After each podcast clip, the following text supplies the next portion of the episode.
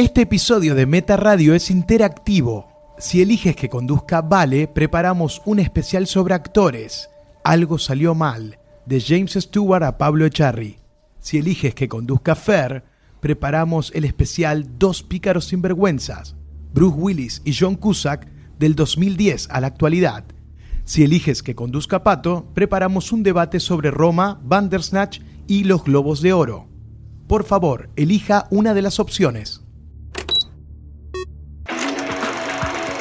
Bienvenidos a Meta Radio. El séptimo arte analizado. Vemos todo y tenemos opiniones. Con Fer Casals, Valeria Massimino y Pato Paludi.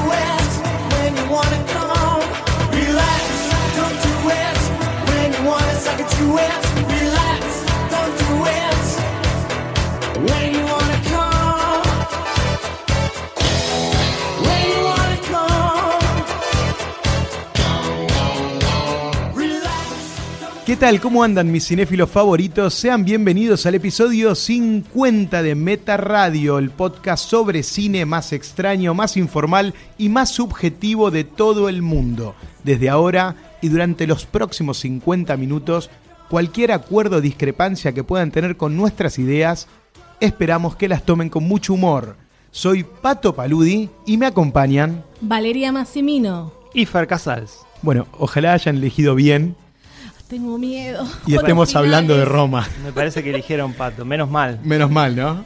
Hablar de las películas de John Cusack y Bruce No, Willis de no, los por- últimos 10 años Por favor, no. sería un martirio. Y yo iba a hablar de actores que sobreactúan, o sea que iba a ser controversial No, no, también. de James Stewart a Charlie. Igual en un programa pasado hablamos de una película de Bruce Willis actual, ¿te acordás? Ah, ¿Cuál?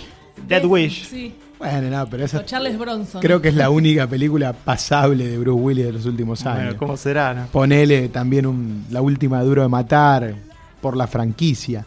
Después ha hecho cada cosa. No, muy malo. La última película es con Frank Grillo. Se llama Reprisal, Reprisal. Dios mío, necesita el dinero, Bruce Willis. Sí, sí, y aparte, vos sabés que hay un. Todas las dirige el mismo director, un tipo que se llama Brian A. Miller. Es amigo, ¿no? Sí, no, y está haciendo cuatro o cinco películas por año y todas iguales, ¿viste? Peor está Nicolas Cage. Y, pero Nicolas. Bueno, pero cada tanto pega, pega un Mandy. Bueno, Sí. por eso, yo iba a decir algo de Nicolas Cage, pero Nicolas Cage. Hace me- películas religiosas. Claro, metió Mandy, ya con Mandy se. Claro, claro, se, se reivindicó. Bueno, Sí, a chicos, full. regresamos en esta segunda temporada. Temporada 50 número dos. episodios. Wow. Un año haciendo Meta Radio. Más de 200 películas. Hablamos de más de 200 películas en 50 episodios. Mm, qué loco, ¿no? Cuando uno lo mira así, en perspectiva. Que es más o menos las películas que vimos durante todo el 2018. 200, vos por ahí un poco más, Pato. vemos una película por día. Una peli por día. Sí. Una todos los días.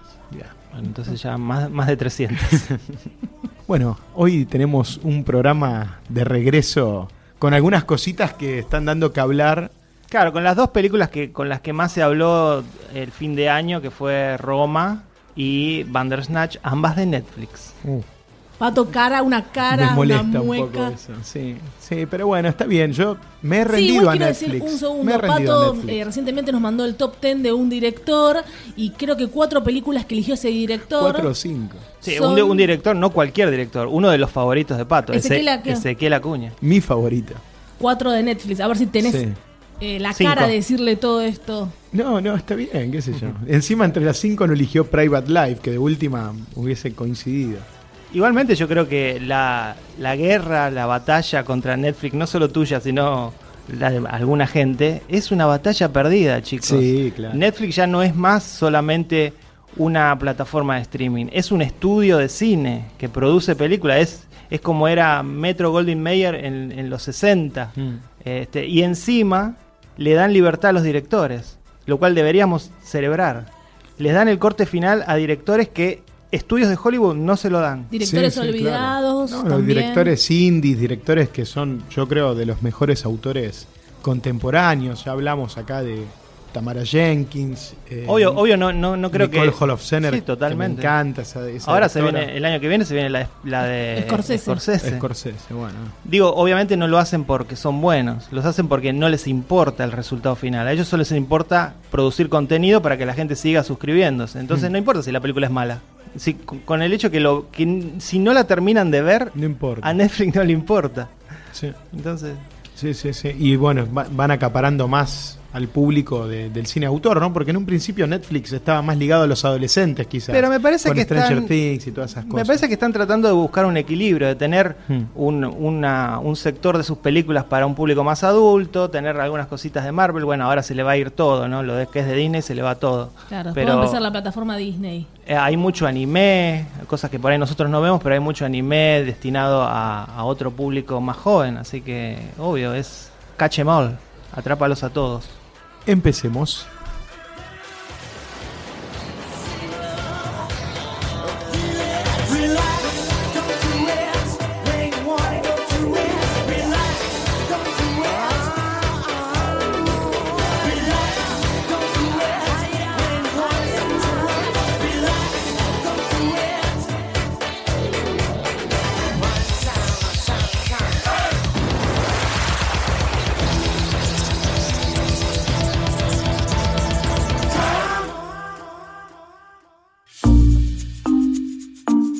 Este es el momento Netflix.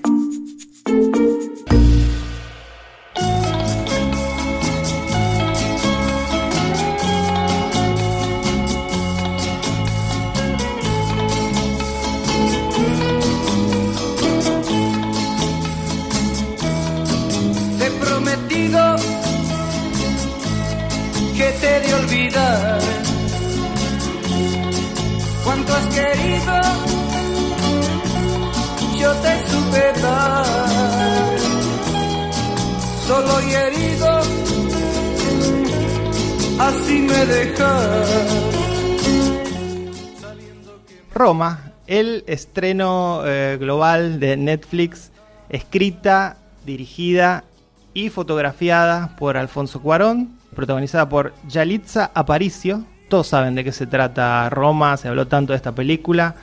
Es la historia de Cleo, una empleada doméstica. Está la película ambientada en los 70s en México, en Ciudad de México. Esta empleada doméstica trabaja para una familia de clase media alta dentro de lo que es esta colonia llamada Roma. Una colonia es una especie de barrio cerrado, lo- lo- los mexicanos lo- le llaman así a lo que sería un vecindario un poco más este, selecto de la Ciudad de México. Por eso se llama así la película. Y bueno, eh, estaba Roma Sur y Roma Norte, contaba. Claro, Cuarón. claro. En principio les gust- me gustaría preguntarles su relación con Cuarón, cómo lo tienen en su, su filmografía y luego qué les pareció la película, ¿no? En general, en Y a términos también, a generales. vos también, vamos a... Empezamos con las bombas, no, no, no. Bueno, con Cuarón no es mi favorito de los mexicanos que siempre citamos, como Iñarritu o Guillermo del Toro. Yo no lo pongo como el primero, lo pongo como el último, por ejemplo. Sí, de, de ese grupo selecto, digamos, Claro. de mexicanos que lograron hacerla en Hollywood. En ese grupo selecto de mexicanos agregaría al arquero Campos, ¿te acordás? Que era arquero y delantero. Ya, yo, yo, yo agregaría a Robert Rodríguez, que a mí me gusta. Y la Volpe no, es argentino, ¿no? No, no, No, no, no conecto tanto con su cine, tal vez. Yo tengo una relación de, de bastante aprecio y cercanía al cine de Cuarón. A mí me gusta, me, me gusta lo efectista que es. De hecho, bueno, vi... No vi y tu mamá Lo- también. Lo efectista que es. Sí. Es un elogio para vos Sí, sí, ser efectista. Y para, depende de la película, sí. Eh, en Niños del Hombre me parece sensacional lo que hace.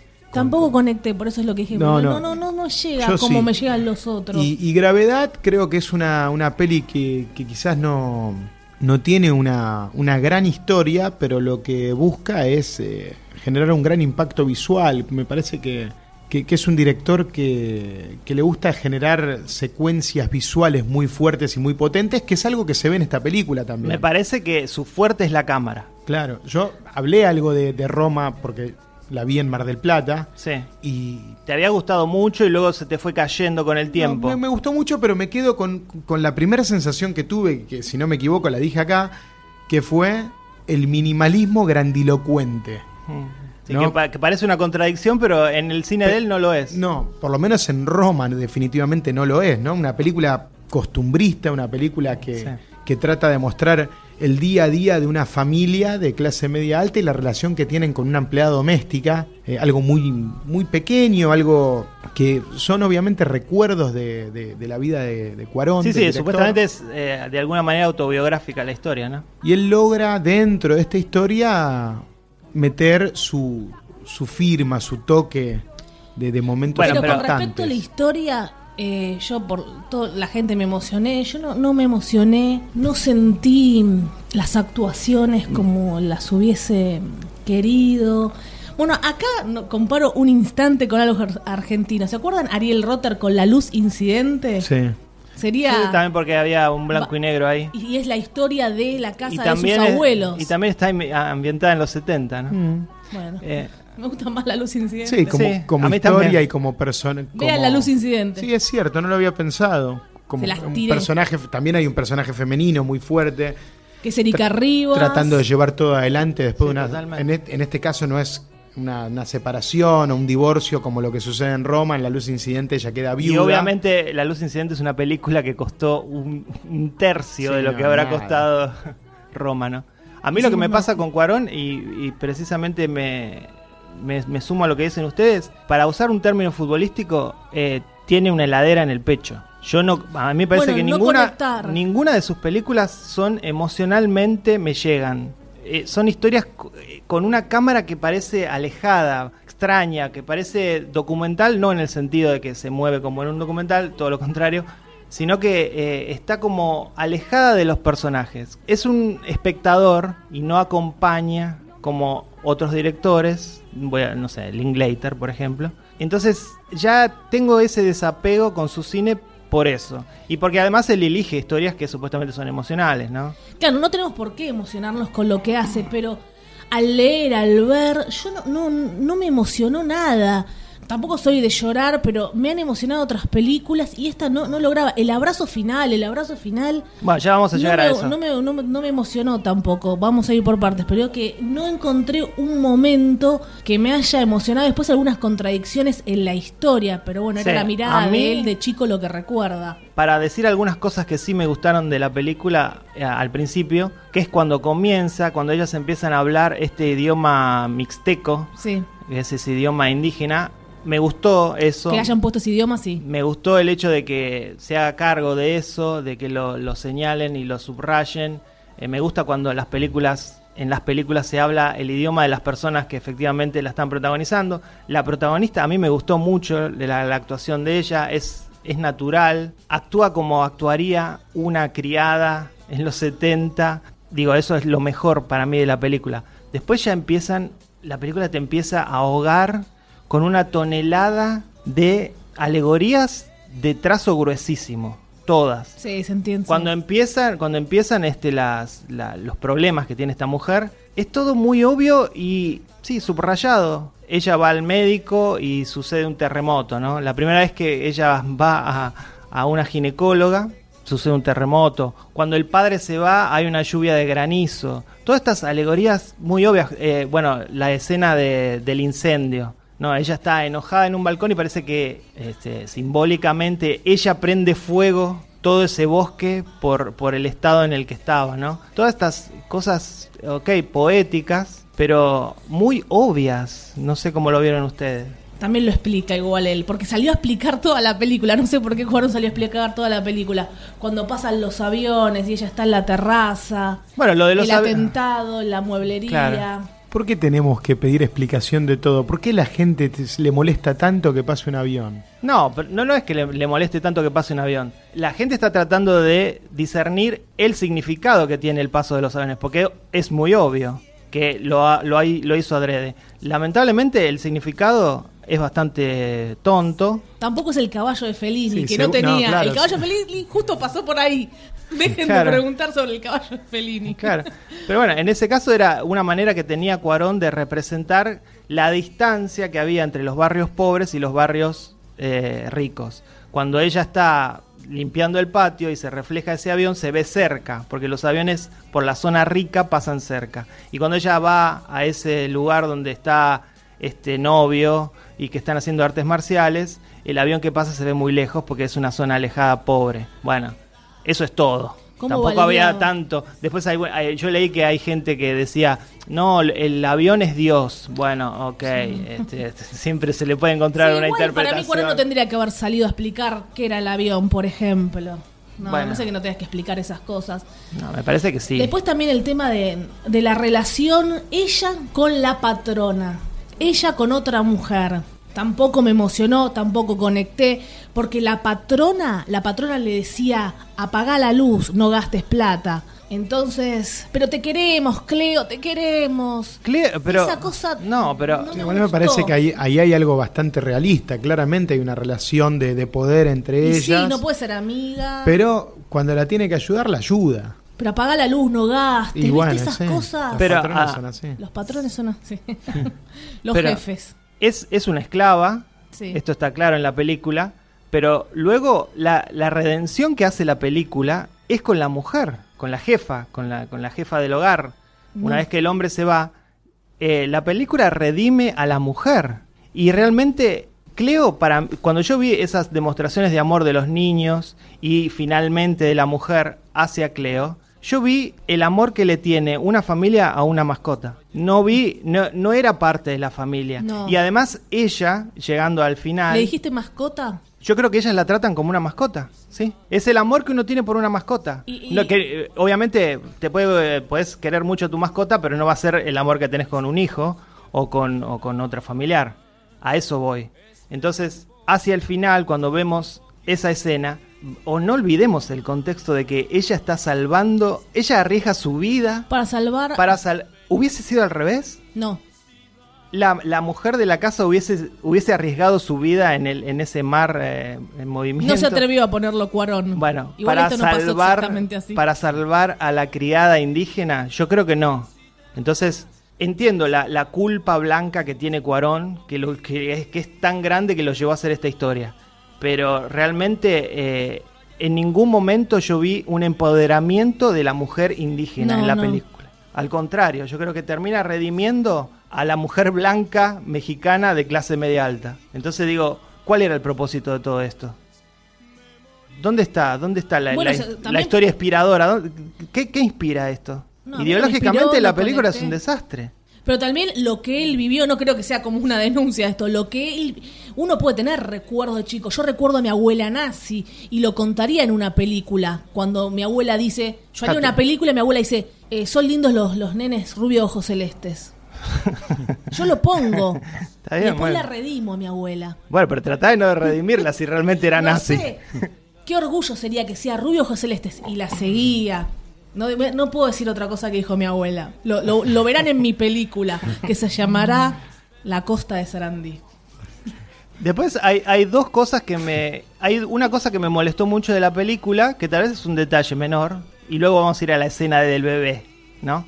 Pero primero eh, hay una escena donde Cleo lleva a los niños a ver una película. Y la película en cuestión es Atrapados en el Espacio. Es un Sí. homenaje de Cuarón a Cuarón, por Gravity. Sí, sí. ¿Se puede Sí. tener tanto ego? Ok, lo entiendo, es un director, eh, uno de los más famosos del mundo, ganó el Oscar, es fantástico.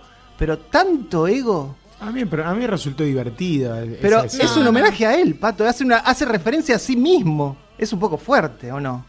Ok, es un detalle, no, no digo no, que... no sé, yo, yo no lo vi mal, al contrario, me divertí. Me pareció que estaba buena la, la El- escena. No, no la sé- sobada de espalda de Sí, Cuarón a Cuarón, sí, ¿te gustó? bueno, obviamente. Él hace la película, él hizo todo. ¿Por qué no puede poner un chiste interno para sus seguidores? Yo calculo No, que no, también. no, Fue otro horror, fue otro horror. Acá coincido con Fer Otro también. horror. Más allá de que no, yo no busco que me emocionen las películas, ya sabemos que no tienen que dejarnos un mensaje ni nada, pero no estoy de acuerdo con la mayoría de las cosas que leí, no me emocioné. El, eh, bueno, también del CGI se habla, no se habla. O un montón de CGI. Yo sí me emocioné. Hay un Emoción. montón de CGI en la no, película. no te emocionaste, sí Pato. que me emocioné. sí que Cam- me bueno, emocioné. igual Pato cambió, tengo los mensajes acá. Bueno, ¿Qué pa- le dijiste mercenario? ¿Qué le dijiste? No, sé. No, no, lo que, lo que le sigo criticando un poco, sí, mercenario, porque se, puso a hacer la película para Netflix y entró en un, en un ataque de pánico cinco días antes del estreno porque se daba cuenta que la gente lo iba a ver en un celular y en una tablet o ni lo iban a ver. Como lo ve, como la ve la mayoría del contenido de Netflix. Y bueno, entonces ar- arrancó a, a hacer solicitadas por, por Twitter que, que por favor todos nos levantemos y pidamos que Eso Roma se estrene en cine. Bueno, Eso eso, me molestó. Si tanto Agarraste te- la guita de Netflix, listo, Claro. que te la miren en celular. Filmaste una película para que sea vista en celulares, bancátela. Después sal- saltó la Romatón. Él quería que alguien que tenga proyector, Sí. que organicen proyecciones comunales y que le mandemos fotos. No, loco, yo sabes que Igual eso sabes que es, es marketing. Sí, obvio. Pero, Yo saqué bueno. fotos de mi celular viendo Roma y, y lo arrobé a él y a Romatón. Sí, y Puse, Cuarón te "Qué bueno". respondió, te No, respondió. Tenés razón, Pato No, Paludi. no, pero y- bueno. Y, como explicó lo de los aviones, Para que se dé explicó cuenta de eso. Explicó lo de Pato Paludi. Sí, sí, hizo una conferencia de prensa. También quería decir una cosa, que siempre nos quejamos de los niños actores argentinos. Un desastre todos los niños que aparecen en la película mexicana de Cuarón. No saben Sí, no- hablar. No, no fueron, no fueron buenos. Vamos a Argentina. No, no, no, no, No, no, vi- vimos otra peli. ¿Ustedes qué les pasa? ¿Estaban enojados con la peli antes de empezar a verla? ¿Qué Yo onda? para nada. Pato, no te hagas el panqueque porque recordamos tu ira. Está bien que ahora ante el micrófono quieras decir otra No, cosa. no. Entendemos, el grupo por ahí te amará. Los grupos que nos escuchan nos leen. Sí, en, ge- en general esta película es amada por Es la amada. crítica y por la gente en general. Estamos argumentando, por ahí no les gusta como argumentamos o no vieron lo que estamos diciendo. Vamos a, a- a la escena que causó bastante polémica, que es la escena del, del bebé, ¿no? El nacimiento eh, de un bebé muerto. En general, criticada. Yo que estoy criticando completamente la película, a mí esa escena me gustó. Fue lo me mejor. parece, me parece que más allá de la suspensión de la incredulidad que requiere, porque bueno, estamos viendo un bebé de goma. Fue fuerte ver eso, sí, que Me- ponen no, el bebé al pero- lado y pero me está parece muerto. sí sí pero me parece que conceptualmente ahí se nota que es está dirigida la película por un mexicano porque los norteamericanos el cine norteamericano en general tiene una especie de tabú gigante con la muerte de niños Sí. en pantalla No te la financian. eso es realmente, ahí se notó que la película estaba dirigida por un latinoamericano y, y yo cerebro eso. Y, y realmente no, no- más allá que obviamente es perturbador ver eso, me parece que está justificado. Pese a que, bueno, no sé que, cómo vieron ustedes esa No, escena. ahí hay una carga emocional muy fuerte en, toda, en todo pero, ese pero fue. ¿ustedes consideran que fue innecesario? No, no, a mí es la escena que más me gustó, la que más rescato, la que más ovarios tuvo. Sí, yo la vuelvo a repetir. Yo tuve la experiencia de verla en cine, Uno de se verla imagina, en el auditorio de Mar del. Plata, una sala enorme que igual considero que no tiene el- la calidad de sonido que debería tener, pero bueno, mejor que una televisión o mejor que un celular siempre. Estás haciendo ser. siempre la diferencia. de esas- eh, te choqueó más verla en super pantalla Sí, grande. obvio, en chica no te hubiera obvio, choqueado. definitivamente. No en un celular. No, después cuando la volví a ver, esos momentos sí me, me volvieron a impactar, pero no es lo mismo que verla en cine. Recordemos que de dónde viene el, el personaje de Cleo, con un tipo que no se hace cargo de nada. un personaje nefasto que también. la Hablemos- maltrata cuando la va a buscar Sí. y le va a decir que está embarazada, ¿no? Un tipo que tiene la cabeza Bueno, frita. por- Hablemos un poquito de eso, porque yo creo que está un poco exagerada la cuestión masculina. El villano de la película es el hombre, son los dos hombres que Sí. hay en la película, son dos villanos. Detestables los dos. Pero me pareció un poco, un poco ficticio esta cosa de que los dos. Primero que el hombre, el hombre de, de la familia clase media. El padre de Cuarón. Sí. Médico, ¿no? Simplemente se enamora de alguien más joven y se va de la casa. Digo, no es un villano. Si se quiere empoderar a la mujer, decirle que la deja sola, me parece que es una cosa. Claro, ya no, podía, no podía sin, sin el hombre, no podía, no podía. Estamos no podía hablando de los años nada. 70 y Sí, definitivamente sí pudo, pero bueno, claramente Estamos la película muestra cómo Claro. ella queda eh, mal. Estamos de- de hablando- Por acusar suerte el quedó el ese. sueldo para Cleo, ¿no? Sí. Y que no gaste mucha luz. Pero no. Y levante la caca del perro, ¿no? Pero no solamente digo, eh, no hay que olvidarse que la película es una película mexicana y la sociedad mexicana es de las más machistas Sí. del mundo. Entonces, obviamente, bueno, Mi abuela también decía algo con, con la- con respecto a la sociedad mexicana, que eran pistoleros, eso va a estar en mi película también. Machos, pistoleros malos. Hay, hay un... Negrete. Portación de armas importante en México. Eh, menos que en Estados Unidos, seguramente. Y bueno, y el otro hombre de la película es esta, este, este tipo que lo hacen, no solo lo hacen como un, un idiota, que lo vemos ahí desnudo, practicando, haciéndose el canchero con, la, con las artes marciales. Eso sí, me pareció lo hasta ar- burlarse. Sí, porque lo quiere. Una burla me pareció eso. Y bueno, a, lo, a la ignorancia. lo quiere ridiculizar, después se lo vea ya cuando está haciendo artes marciales. Pero es, es una caricatura de lo que es un machirulo. Sí, definitivamente es un personaje que está alienado. Después vamos descubriendo por qué. Porque él al principio dice que entrena. Sí. Después vemos que está bajo una organización política que está adoctrinando gente para un- Sí. una especie de, de- de- de golpe Bueno, político. Pero eh, eh, a eso me lleva a la escena de la mueblería, Hmm. que es tal vez la peor, inclusive también de nuevo la ideología ahí, usar la masacre de Corpus Christi, un, un hecho terrible que sucedió en México en el año 71, donde estas fuerzas parapoliciales asesinaron eh, estudiantes que estaban este, protestando ahí en las calles de México, usar esa masacre para solamente para que veamos que este tipo está ahí y al verla a Cleo eh, decide pegarse media vuelta. No, igual no le iba a pegar un tiro, me imagino, porque no, no, no, no sé. tiene nada que ver. En, ese momento uno Pero lo digo- vive con cierta tensión. No, bueno, ponele. Hay pero- unos segundos del plano que él la está apuntando con un arma. Sí, pero ella y- no era una nos- estudiante, y bueno, pero nosotros- estaba escapando y estaba embarazada. Como este tipo no quiere hacerse cargo de nada. Bueno. Es, es fuerte la escena, es muy fuerte. la utilización de la masacre, del, del hecho real, de la vida real, para contar esto, me pareció innecesario, me pareció que no, no tenía por qué y era como darle un tinte político a, a la película. Una cosa más para, viste, para decir, eh, no, esto, esto es profundo, chicos. No solo Sí. estoy hablando del- del- de los indígenas, estoy hablando de, de los ricos y los pobres, también estoy hablando de la política, también estoy hablando, bueno, está- estás hablando de todo, Cuarón, y todo es ficticio, todo es frío. El blanco y negro es frío. Y bueno, y sumado a, lo- al- al- a esta frialdad de la que hablo, también le sumo la cantidad de escenas que hay en CGI, que el blanco y negro esconde, esconde mucho, tiene esa suerte de haber es más elegido- Imagínate, Claro. eran colores esta Pero película. hay muchísimo CGI en la película, eh, pero digo, eso está bien. Pero de alguna manera no, le, no podía escaparle Cuarón al CGI. No, no, no está, está bien. Estamos. Pero digo, le trae un poco de frialdad aún más a, Sí. a todas estas escenas, ¿no? Al menos para mí. Después, bueno, dijo que se, se rodó, bueno, en México obviamente durante 20 semanas y en orden cronológico y que Cuarón escribió el guion pero no lo compartió a nadie del equipo.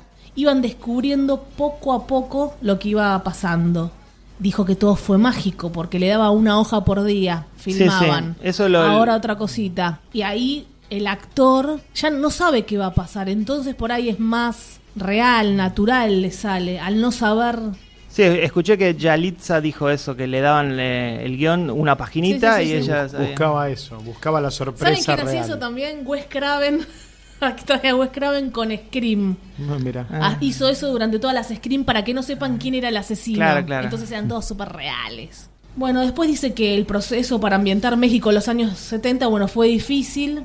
Porque, por eso lo del CGI, que hay localidades que ya no existen porque se derrumbaron con el terremoto. Entonces, Sí, sí, hay, una composición donde se ve un edificio que es muy obvio que es CGI, este, pero bueno, ent- entendible en ese sentido. Bueno, la calificamos, eh, empiezo yo, para mí es un 5, a mí no me gustó, me parece que no hay compasión por el personaje que Cuarón quiere homenajear, hay lástima, y me parece ese que es un sentimiento muy malo. sí, sí, también. Esta vez coincido casi todo con Fer. Le voy a dar un 5. Bueno, yo le voy a dar un 7. La- le bajé un poco la, la calificación de la primera impresión que tuve en Mar del Plata, que obviamente fui manipulado por, por el poder de, de algunas secuencias que, que me parecieron knockouts emocionales. Que cuando la volví a ver, esas secuencias siguieron teniendo el mismo impacto, pero me, me di cuenta que era una película de- demasiado pequeña. Las y- contextualizaste un poco más. Sí, sí, sí, sí. Y aparte, bueno, yo lo, lo aclaré el otro día acá en el, en el último episodio.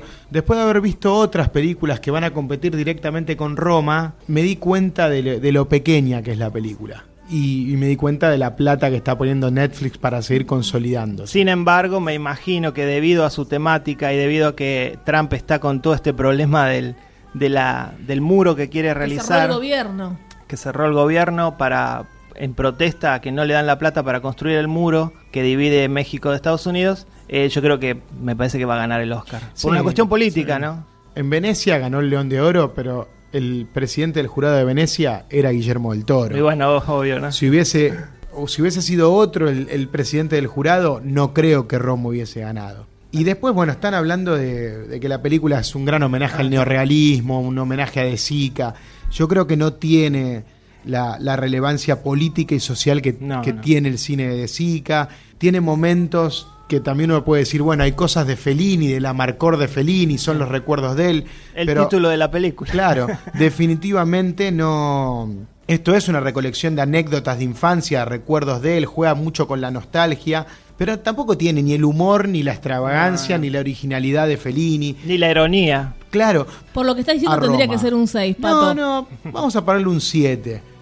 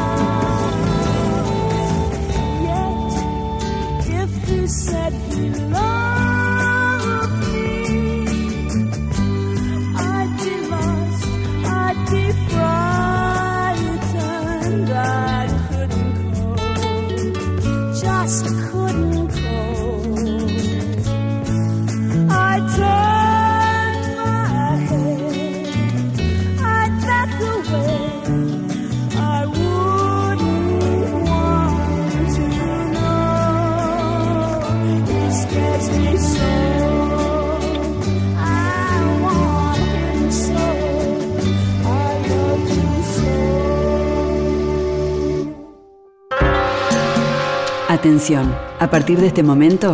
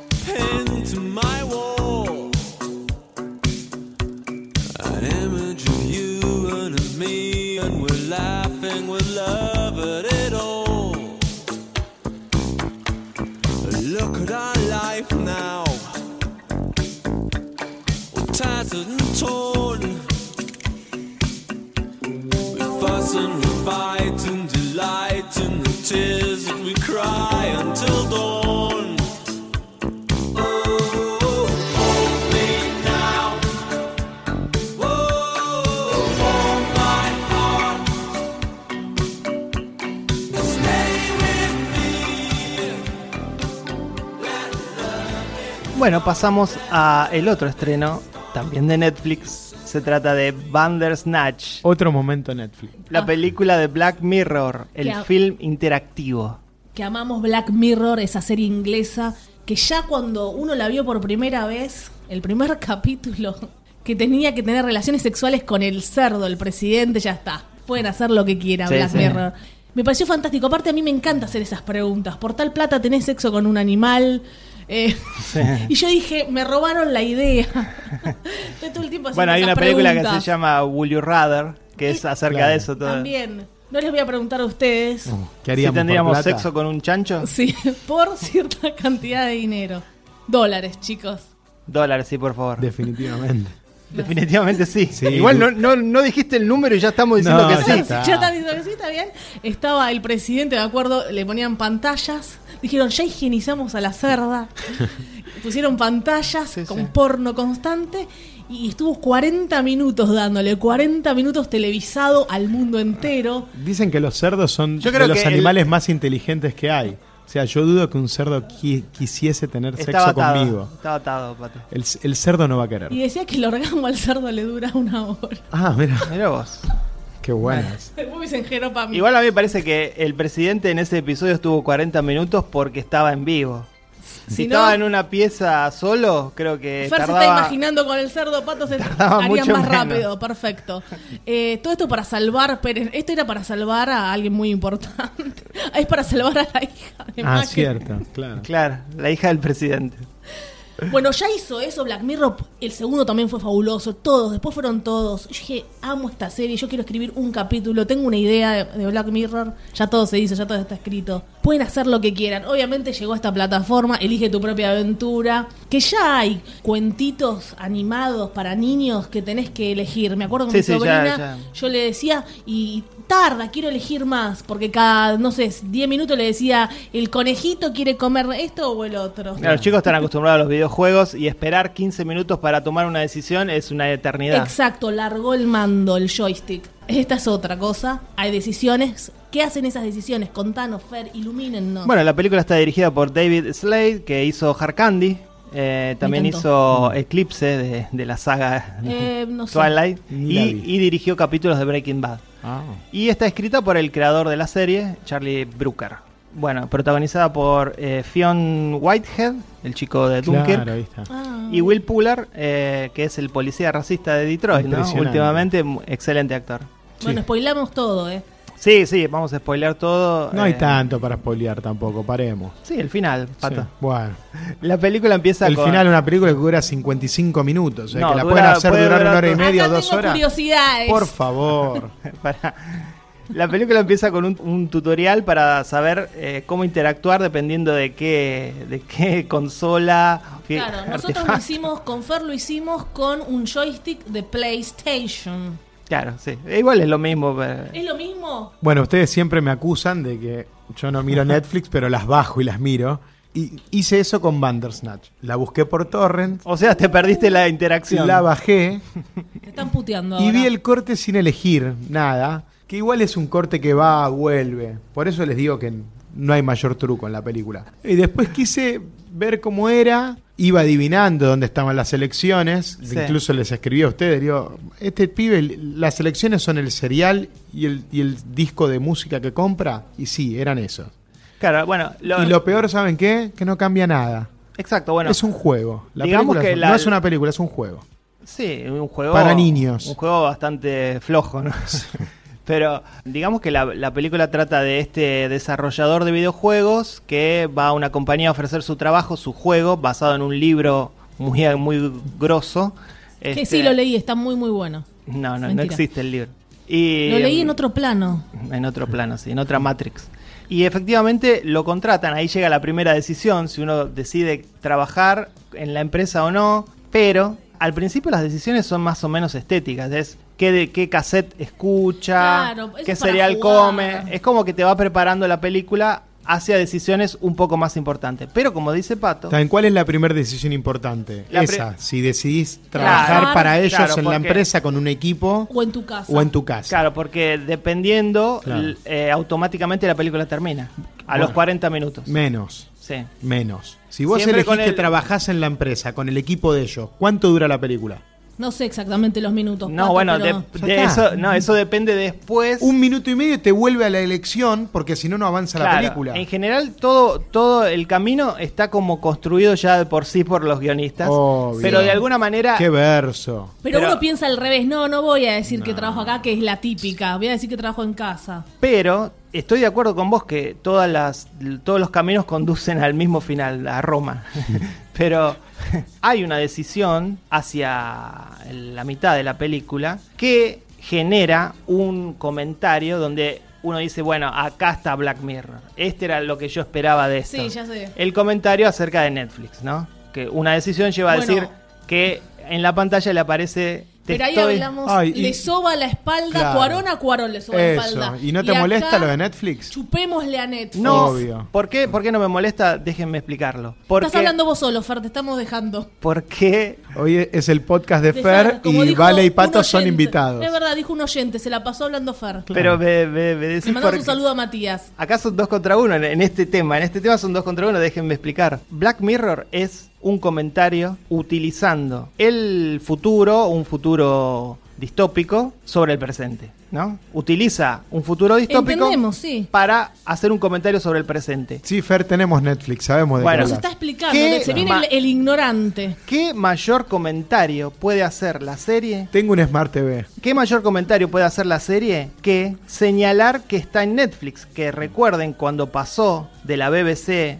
a Netflix, fue todo un escándalo. Uy, ahora lo van a norteamericanizar. ¿Cuál fue el escándalo? Porque en la BBC no lo vio nadie. No, sí, era Sí, un éxito en la BBC, Ah, un en éxito. todo el mundo. Buah. Yo me desesperé y Yo lo nunca bajé. supe que existía Black Mirror hasta que vi el Bueno, nombre Black Mirror en Netflix. Tenés que salir más. Buah.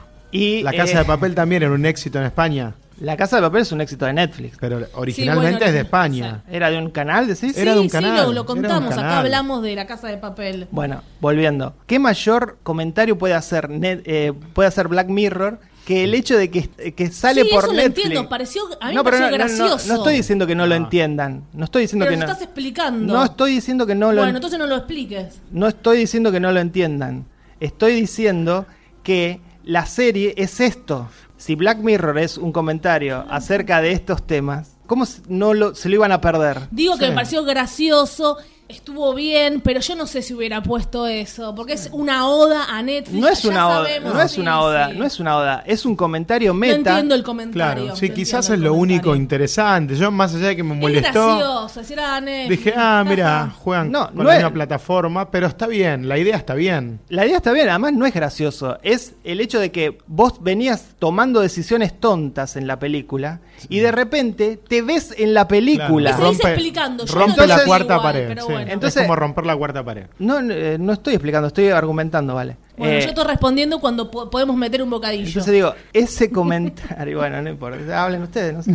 Yo no quiero hablar porque para mí la, la peli es nada, es eso, lo que está contando Fer, quizás la única idea que me pareció entretenida es esa, cuando rompe un poco la cuarta pared y juegan con lo de Netflix, todo dura dos minutos, cualquier camino que elijas es un minuto y medio más y volvés otra vez para atrás, y es todo muy sencillo, cuando uno ve la película completa, que de hecho si en Netflix no decidís elegir una opción en esos 10 segundos que te da para elegir, la película sigue, no es que se frena. Entonces, si vos la elegís, si vos la, la ves sin elegir las opciones, la peli dura Sí, porque 65 una- minutos. una no las- pasa nada. No, no pasa nada. Tiene Una- dos ideas interesantes que juega, rompe la cuarta pared, incluso te lo muestran a él como actor, como que también está enloqueciendo. Sí, Digo, sí. está bueno, pero queda en eso, queda en ese jueguito de, bueno, a ver, hagamos, filmemos dos minutos por si eligen esto, filmemos dos minutos por si eligen este otro, pero la película es Y una además, película a- salvo- que no tiene originalidad. La película es la experiencia Se agota en eso, en no ese es nada jueguito. más. Es el, eh, si tengo que elegir, es el, men- el capítulo que menos me gustó de todos los que hay de Black Mirror. Ah, bueno, listo. Entonces es una mierda. No, bueno, a mí me amo Black Mirror, ya, ya los dije al principio, pero este fue para mí el más flojo. Lo único que tiene es eso. Es, ya está, Sí. es para Y yo creo tomar que- el mando y elegir y recordar, elige tu propia Sí. aventura. Y definitivamente- Esos libros que ya están otra vez a la venta gracias a, a Sí. Black Mirror y a No. Netflix. No sé quién los va a comprar de Yo jóvenes, tengo, ¿no? varios. Yo tengo uno. Yo tengo un montón. Nunca lo Hay leí. una bolsa. No, no, cuando él empieza a temblar y a hablar con, con algo que él no ve, que no entiende, no, no, no tengo control sobre lo que estoy haciendo, quién me está Sí. manejando, no está mal. Además, además creo que no lo esperábamos. No, no. Entonces digo, Claro, eh, que ponga Netflix, ponga Netflix. Está bien, es- es- está, me pareció que está bien. Para mí no es el peor episodio. En, en la temporada anterior hubo un episodio de, de esos perros mecánicos que era una porquería. Black Metal que está en la pantalla. No, Metalhead. Eh, Metal Hell que está, Black Metal. Black Metal. Ah, claro, que es el videojuego, ¿no? Claro. Hace referencia al videojuego. bueno. y sí. también el videojuego que desarrolla Colin eh, se llama No Nose Dive. Y también es un episodio de Black Eso me encanta que jueguen con eso, me encanta. Todo el tiempo. lo- lindo. los, los easter eggs. Claro, Cuarón, si, lo, sí. si juega, no, Cuarón no. Pero A mí me gustaría que pase, por ejemplo, un personaje de, de- el presidente, el presidente con el cerdo de fondo. Me encantaría que ponga esas cositas, me vuelvo loco. Bueno, igualmente digo, las aspiraciones de Roma, de Cuarón, no son las mismas de Charlie Brooker con Black Mirror. Yo creo que un- esto es un juego, no es una película, es un jueguito interactivo para nenes, para que los nenes se diviertan Para y los nada centennials. más. Sí, definitivamente. Igual Black Mirror, eh, que es la misma empresa que decían en The Mall de, Black- de Gran Hermano, obsesionado con esta temática, el futuro es más o menos así. Black Mirror, eh, espejo negro, estamos así todo el tiempo mirando cosas cada vez más. No, sí, Ahora es- Netflix, por eso, todo el tiempo estamos viendo una pantalla. Ahora yo los estoy mirando a ustedes en vivo. Ahora. Por un rato nada más. Nada más. Después ya no lo. A Pato ya después ya lo veo por pantalla. Y después eh, miramos pantallas todo el tiempo, es verdad. Y estamos con Ay, la cámara de fotos. Estamos con la cámara de fotos. Pará, Nosotros somos ¿hay, fotógrafos. ¿hay algo de malo en eso? Estamos con todo el tiempo. Estás en un lugar. No sé quién vi un hashtag que decía mm, manos libres. Y encima lo veo en Instagram. Alguien Claro, puso. lo, lo- lo subió a Instagram, lo de manos Claro, libres. pero puso que hay que estar con No se sabe cómo lo subió, ¿no? Si tenía las manos libres. Tenemos que estar con las manos libres. No tenemos que documentar cada cosa. No, estoy, estoy en completo desacuerdo. Ahora nosotros, nosotros que somos influencers, yo soy influencer, Sí, sí. me están llegando muchas ofertas de publicidad. Pato, Fer, estamos con un éxito terrible. No podemos dejar de estar con un celular en la mano. Es verdad. Somos un producto. Existimos. Existimos. No, lo, lo peor, ¿sabes qué es? Que tenemos una vida más profunda y rica online que en la vida real. En la vida real no somos nada. somos. Padre, somos no voy a otra llorar. cosa. Nuestra, nuestra vida online es más interesante que la vida verdadera. Yo me voy a filmar todo el día, ya está, ¿ves? un día en mi vida, porque me tengo que filmar. Un blog. Claro, Blog con que B corta. filmarme. Ahora voy al trabajo. Y lo que hago es el trabajo, chicos. No, lo, mejor no lo vean. mejor que me pasó el año pasado fue descubrir el boomerang en Instagram. Qué, qué- qué frase tristísima, ¿no? O sea, es una denuncia. Y también eh, que Fer le encantó eso que ponga Netflix. Y bueno, es una denuncia también con risas. Se está burlando de nosotros este capítulo. Pero Bueno, es, eh, el se eso- está burlando de vos y vos lo amás. De- te de se nuevo, burla de El tu otro cara. símbolo, ¿qué significa? Totalmente. Cuando no es Netflix, es el otro No, símbolo ese es- que parece una... Es un Tetris. Sí, un Tetris. Entras a otro mundo. Sí, Sí. parece una cosa pixelada. Nada, tiene- no te explica. No, pero eso es, es todo referencia a lo que a lo mismo que se dice en Sí. el en el capítulo. Me Es lo que le pasó al, al- al escritor de Bandersnatch, que Claro, supuestamente en la claro. biografía de él muestran que él se volvió loco, mató a su esposa por haber Claro. visto ese símbolo. Y hay toda una cuestión que me gustó mucho la teoría acerca de Pac-Man. Bueno, Ah, eso, ese eso también es la- lo- el otro momento interesante de la peli. Va sumando más que Roma. ¿Estamos de acuerdo? No, no, para mí no, ni ni cerca. Les voy a leer esto del final oculto. Que bueno, tiene cinco finales alternativos. ¿Los habremos visto todos? No, no, no, chicos no. enfermos? Tiene, tiene cinco finales que son todos terminan igual, Sí, que bueno. es con el protagonista preso. Lo que cambia es cómo es recibido el videojuego. Estoy Claro. hablando de lo que dijo acá el director. Hay uno que es secreto y solo es accesible a, través de dos de los cinco finales. Ese oculto que nadie lo encuentra. Claro, igual ya salió en internet. Nadie lo Bueno, encuentra porque lo- nadie tiene ganas de buscarlo. Yo no tengo ganas de buscarlo. Claro, está en internet, lo puedes buscar, te dicen los pasos para llegar. A ver, vale, seguí, Eh, seguí. Pero no googleen, digo. Que Fer nos deje un ratito de su podcast para hablar de este momento. Claro, A mí me interrumpieron todo el podcast. No es tan así. Te estoy mirando, Valeria Massimino. Ah, claro, Pato no, al hombre no. Claro. Interrumpe la mujer en general. ¿no? En general, sí. En este podcast. En la mujer. En la vida, no. Así que uno elige su propia aventura, cuánto dura tu historia y cuánto dura tu vida. Pero No para tener los cinco eso. finales, más o menos, no importa, No, vamos no a los voy a- spoilearlos. No, no los tengo. Los que No, vimos. lo- de nuevo, lo- Sí, los cinco. Uno es que el, el juego tiene cuatro estrellas, otro tiene dos Claro, estrellas, eso, otro tiene cero es estrellas. muerto. Eso es lo que mío. Eso es Y lo que bueno, cambia. está bien. Uno vive o muere. ¿Qué preferís? Claro. ¿Morir a los 40 o preso de perpetua? No, No, morir no. y que tu juego sea una obra maestra. No, en realidad cuando está preso el ¿Qué juego. prefieren? ¿Morir Sí. a los 40 o preso perpetua ahora? Morir a los 40. Y sí, morir a los 40, por más que me falte poco. El cerdo dijeron que sí, eran dos mil dólares. Ah, el cerdo. ¿Dos mil Ah, dólares? enci- encima me dan dos mil dólares. ¿Dos mil dólares? Una que me encantaba hacer que era si por eh, 50 mil dólares te dejabas cortar dos, eh, los dos dedos pequeños del pie. Lo que hace el dinero. Son inútiles, completamente inútiles. Lo que hace el dinero. Después te iban a pedir, y ahora la oreja, un tipo, un empresario muy, muy ya- millonario, ya tengo la- jugaba contigo. Pero ya tengo la plata. 50 mil dólares tenés nada más. Por la oreja te va a dar más. Y así es una película que estoy inventando ahora. Así quedaba solamente el torso. Me gusta igual. En un momento parás, en un momento parás y te vas de vacaciones con la Es plata. un Tale from the Crypt. Para Bueno, calificamos Bandersnatch. Eh, yo, como dije, me gustó eh, que se hagan cargo de que están en Netflix, de que Netflix es este, omnipresente. Es Dios. Sí, me gustó, me gustó el comentario, así que le voy a dar un 7. Para mí un 5. Un, jueguito divertido, simpático, nada más. Felicito como siempre como actriz a todos los actores. Eh, la historia es un 6, chicos. Amo a Charlie. Lo voy a hablar con él. Que hubo un- unos toquecitos. horses.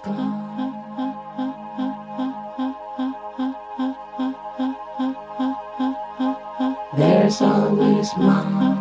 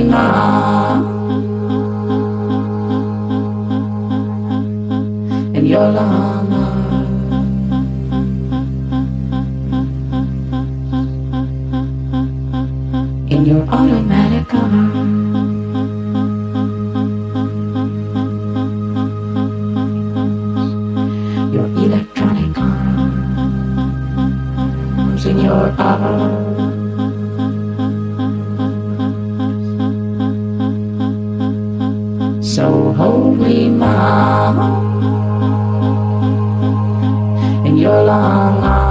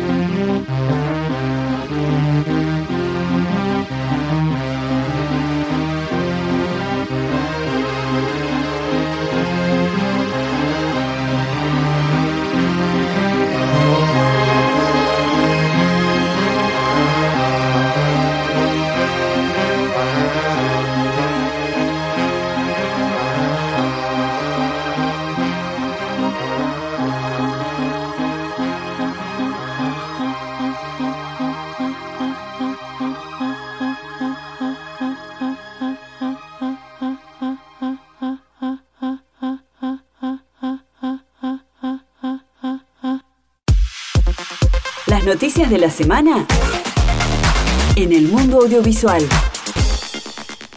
Momento de noticias. Lamentablemente la única noticia de esta semana se dio con este premio vergonzoso que son los Golden Globes. Yo Pará, lo Fer, pará. lo ¿Y el dólar bastante. cuánto está? ¿No era la noticia que bajó un centavo? Bajó un peso aparentemente.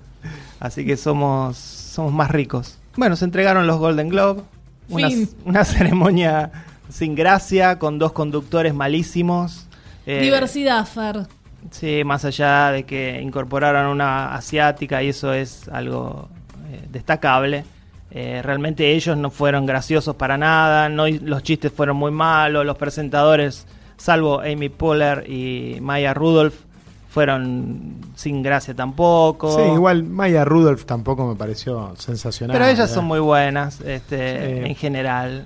Eh, Creo que por eso las invito. Si hubo un momento divertido, quizás fue al inicio con Jim Carrey, ahí cuando Jim lo Carrey, corrieron de, de sección que estaba en cine y lo mandan a televisión. Agarra los vasos y hace Agarra los vasos y hace binocular. Está, Pero, Jim, pero, Jim. pero por él, porque Por la idea él, no era gran sí. cosa. No, la idea no, Es es todo él. él, eso fue todo él. Bueno, él ganó mejor drama, Bohemian Rhapsody, y mejor comedia o musical, ese, ese, esa terna rarísima que tienen, Green Book de Peter Farrelly, que vos la viste. Está Vigo, a vos te gustó, Pato, ¿no? Sí, sí, me gustó, la película me gustó mucho.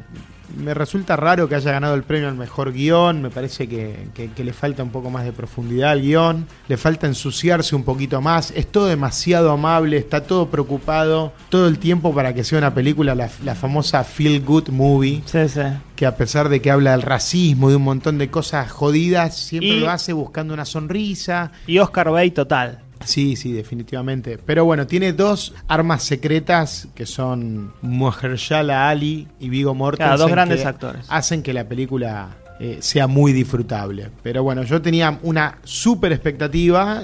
La verdad que la disfruté, pero esperaba otra cosa. Eh, noticia de último momento, acaba de subir el dólar a 38.70. ¿eh? Para nuestros oyentes latinoamericanos, Se así, despierta el dólar. así Bueno, se chicos, vive la vida acá. El cerdo. Se despierta el gigante. La del cerda higienizada. Los 2.000 dólares del cerdo ahora tienen más valor. Claro. Bueno, mejor director ganó Cuarón por Roma. No sé qué decir. Sí, ¿Quiénes eran los nominados? Los nominados estaban Bradley Cooper, Sí, no, No. no, podía Farrelly, ganar. Farrelly. Farrelly tampoco. Spike Lee. Spike Lee merecía, ahí se lo sacaron. a Spike Lee. Y No ganó nada. No, No, ganó nada, no. Y Adam McKay por Vice. Eso es un misterio. Bueno, la mejor eh, actriz fue para Glenn Close. No lo por podía creer. The Wife, una película que creo que nadie vio. No la habíamos visto, pero Un- def- un- definitivamente, si uno ve lo que estaba nominado, sí, por favor, tenía que ganar Glenn Sí, Close. si ganaba Pero- Lady Gaga, yo apagaba el televisor. ¿Dónde estuvo todo este tiempo? ¿Viste? Estuvo haciendo teatro. Bueno, hace como que estuvo 45 años que trabaja, tampoco. Y como habías dicho vos, Fer, en un momento estaba ahí Michael Douglas y Glenn Close y recordamos... Sí, que eran, Atracción eran, fatal. eran una pareja hot y ahora son dos abuelos. Sí, sí. Y bueno, es así, Fer. Si no moría a los 40, moría ahora. Moría Ellos- yo- ahora. Ellos quieren volver, por eso se estiran la cara todo el tiempo, ¿eh? No soy yo. Son los- celebridades. Son ellos los que quieren volver a a los estirar. 40 todo el tiempo. Está mejor ella que él igual, pero creo que Michael es mucho más grande. ¿no? Michael tiene un padre de 180 años que no muere más Kirk. no muere nunca. Parece el de Hannibal. Es el capitán Kirk. El mejor actor fue para Rami Malek. Sí, ese sí lo aplaudo de pie, no importa lo que digan. Con los dientes Con los dientes. sí. O sea, no está mal igual lo que él hace. ¿eh? Nada, es buena, es buena la caracterización. Mr. Robot te amamos. El tema es que la- la- a la película para mí le falta también más profundidad, más contenido para que él se destaque más, más Es allá una- de, de es los una- movimientos de- arriba del escenario. Es algo parecido a lo que dijiste de Green Book, Bohemian sí, Rhapsody. sí, es sí. una feel good movie, ¿no? Bueno, mejor eh, actriz de película de comedia o musical fue para Olivia Colman por The Favorite. Y bueno, eh, creo que es la única actuación de este año. Vieron que todos los años en la época de premios hay una actriz que gana todo. Sí, sí, acapara. todo. Este año yo no tengo bien claro quién, quién va a ganar todos los premios, salvo esta categoría.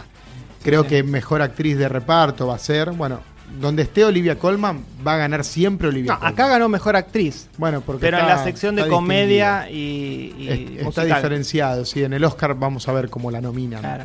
Mejor actor, eh, comedia musical, fue para Christian Bale por Vice. Impresionante lo que hace. Yo solamente vi el tráiler, no vi la película, pero el- la personificación de, de Shiny es increíble. Mm, No, no vi nada. Igual me, ya me molestan esas actuaciones que están todas tapadas por el maquillaje. Parece que, no- que gana No, el no, no, maquillaje pero y no gana el actor. No es eh, aumentó de peso, ¿eh?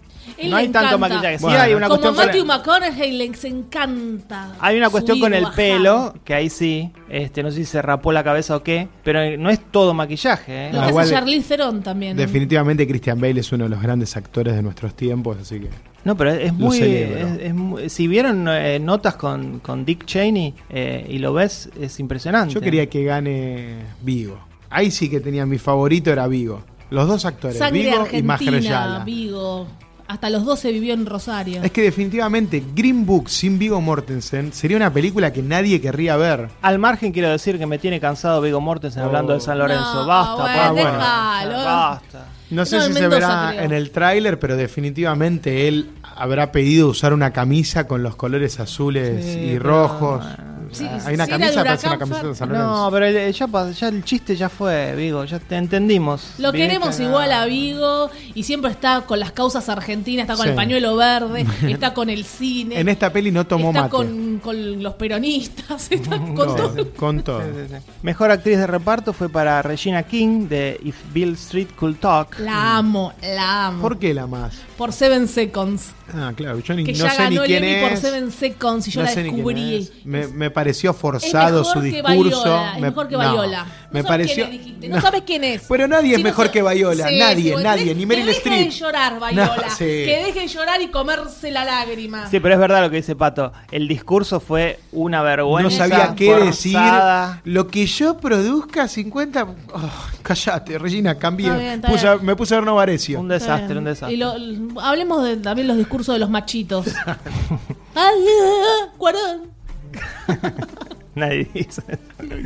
No hizo eso, Cuarón. Mejor actor de reparto fue para Mahershala Ali por Bien. Green Book. Que le habían regalado un Oscar para que Moonlight sume un poco más de galardones. Y ahora sí, lo gana bien en su ley. Qué buena actuación. Mejor película extranjera Roma. Y sí, Y sí. tenía que ser Capernaum. Mejor guion Green Book. No, No, no, para no. nada. Bueno, y el resto de películas, eh, mejor película animada, Spider-Man, que se estrena la semana que viene en Argentina. Mm. Eh, este me dio alegría a mí. A La el score ganó First Man. A mí me encantó la Sí, película y me gustó mucho No, el mí- score también. A mí siempre me gustó en esa categoría la música que hizo Alexandre Desplat para Isla de Perros. Ah, bueno, también es con muy todas buena, esas es cosas, muy de- buena, elementos de la música japonesa, Es verdad, las verdad. percusiones Sí, fantásticas. es excelente. Mejor canción, me pongo un revólver en la cabeza en este momento y digo Shallow. Sí, no había nada igual. Pero eh, yo hinchaba por Kendrick Lamar, que está ahí con All the Stars de Black Panther. Pero no estaba buena la canción. Black Panther no, no, Vos nada, hinchabas ¿no? por Kendrick Lamar porque yo hinchaba por. Kendrick Lamar, pero eh, sí, es verdad que hay mejores canciones Sí, en el no está soundtrack. buena. Black a pesar Panther de que no nos duela, nada, no, ¿qué va a ganar? Shallow tiene una cosa pegadiza que Tiene- es me pegadiza, gusta. es verdad. ¿Sabes, sabes por qué es pegadiza? Porque la ponen todo el Me maldito gusta. tiempo. Yo la tengo en mi cabeza no, desde que empezó el programa, de verdad. Ahí con Lady No, antes I'm estaba con Love of My Life. Mira, me, me la sé. Bueno, me enojó todo. Se enojó al Todos final. los globos de Pato, oro. todo. no con Roma, se enojó con No. los Golden al Y- final. Y, yo que defendía los globos de oro, pero Sí, es verdad. sí, vos tiraste un dato. ¿Cuál es el promedio de edad de los votantes? 55 años. Es 55 Este año, no está este año votaron dos personas ¿Pero qué menos hacen votando a Pantera Negra si tienen 55 años? por la taquilla. Ah, bueno. ¿Sabes por, ¿Sabes por qué votaron dos personas menos este año? ¿Por qué? Porque murieron. Porque murieron. Claro. Bueno, ustedes ahora van a cubrir eh, Tribeca. Queremos quizás. ir a cubrir Tribeca, estamos en eso. Eh, es el primer paso para Es el después primer ser paso para llegar a ese privilegio Hollywood Foreign Press. enorme. Así que manden sus donaciones a Meta Radio para que lleguemos a Tribeca. Claro. Aceptamos donaciones. Después voy a poner el número de la cuenta y el CBU en el grupo. Cinco pesos cada uno. Con cinco pesos cada Llegamos. uno somos miles. Algo va destinado a la Fundación Pato Paludi. Pato Paludi de Avellaneda. Bueno, hasta aquí hemos llegado con este nuevo episodio, el número 50 de Meta Radio.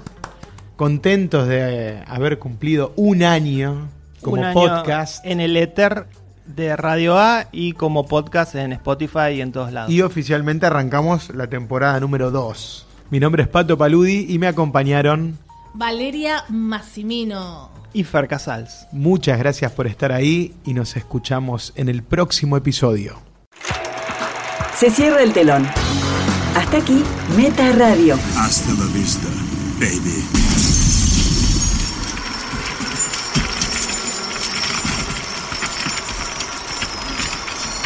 Este programa fue grabado en Radio A, en el edificio municipal Leonardo Fabio.